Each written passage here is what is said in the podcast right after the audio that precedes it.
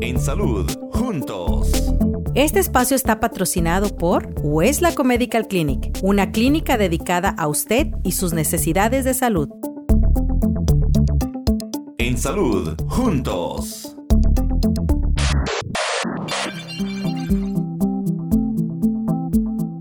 Saludos, les saluda de nuevo el doctor Pedro Peñaló en su segmento En Salud Juntos y este tiempo lo vamos a dedicar a hablar un poquito acerca de diabetes mellitus, que es una de las enfermedades más prevalentes en nuestra población hispana.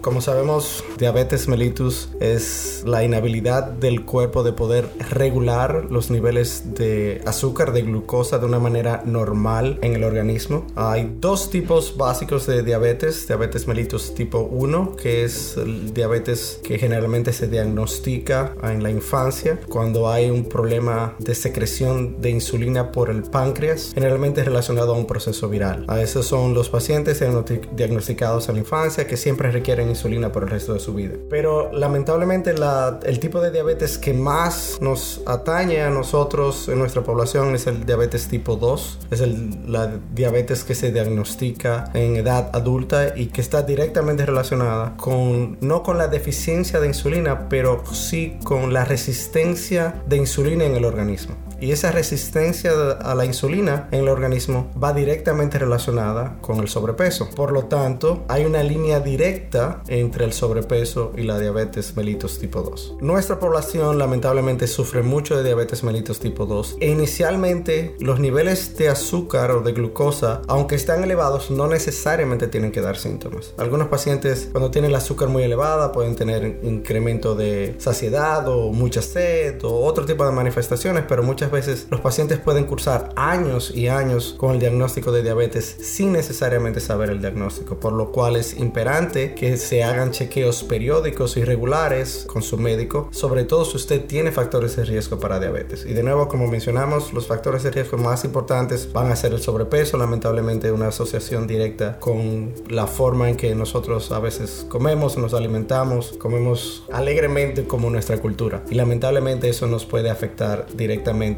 como un factor de riesgo independiente para diabetes. También la falta de ejercicio tiene mucho que ver en cuanto al desarrollo de diabetes a largo plazo. En sentido general, la diabetes no controlada es un factor de riesgo para todo el organismo, de hecho se considera un síndrome. Y como síndrome, cuando nosotros hablamos de síndrome, hablamos de una enfermedad que ataca muchos sistemas dentro del organismo. La diabetes mellitus no controlada todavía es en este país la causa número uno de ceguera, la causa número uno de enfermedad renal que conlleva diálisis, es un cofactor importante en cuanto a enfermedad coronaria que todavía es la causa número uno de mortalidad de la población norteamericana. Así que la diabetes mellitus está íntegramente relacionada con muchos aspectos de salud en nuestra vida diaria. Todos nosotros conocemos a alguien con diabetes, tenemos un familiar con diabetes o quizás somos diabéticos. Las buenas noticias con relación a la diabetes es que a pesar de que no hay una cura definitiva, sí hay muchos elementos que nosotros tenemos a nuestra disposición para poder controlar la diabetes. El más importante de todos es la modificación de nuestro estilo de vida en el cual podamos tener una dieta más balanceada, una dieta más acorde con los requerimientos diarios, una actividad física diaria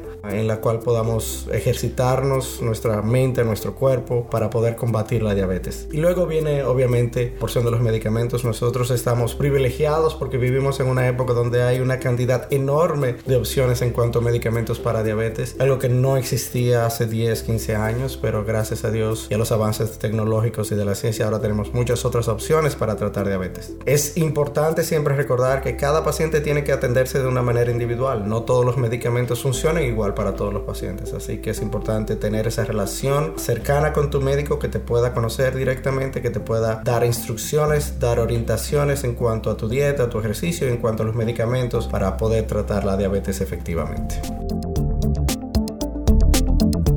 Westlaco Medical Clinic está ubicada en 906 South Bridge Avenue en Westlaco, Texas, código postal 78956. O puede comunicarse también el número de teléfono 956 447 8600. Para más información, visite el sitio web westlacomedical.com.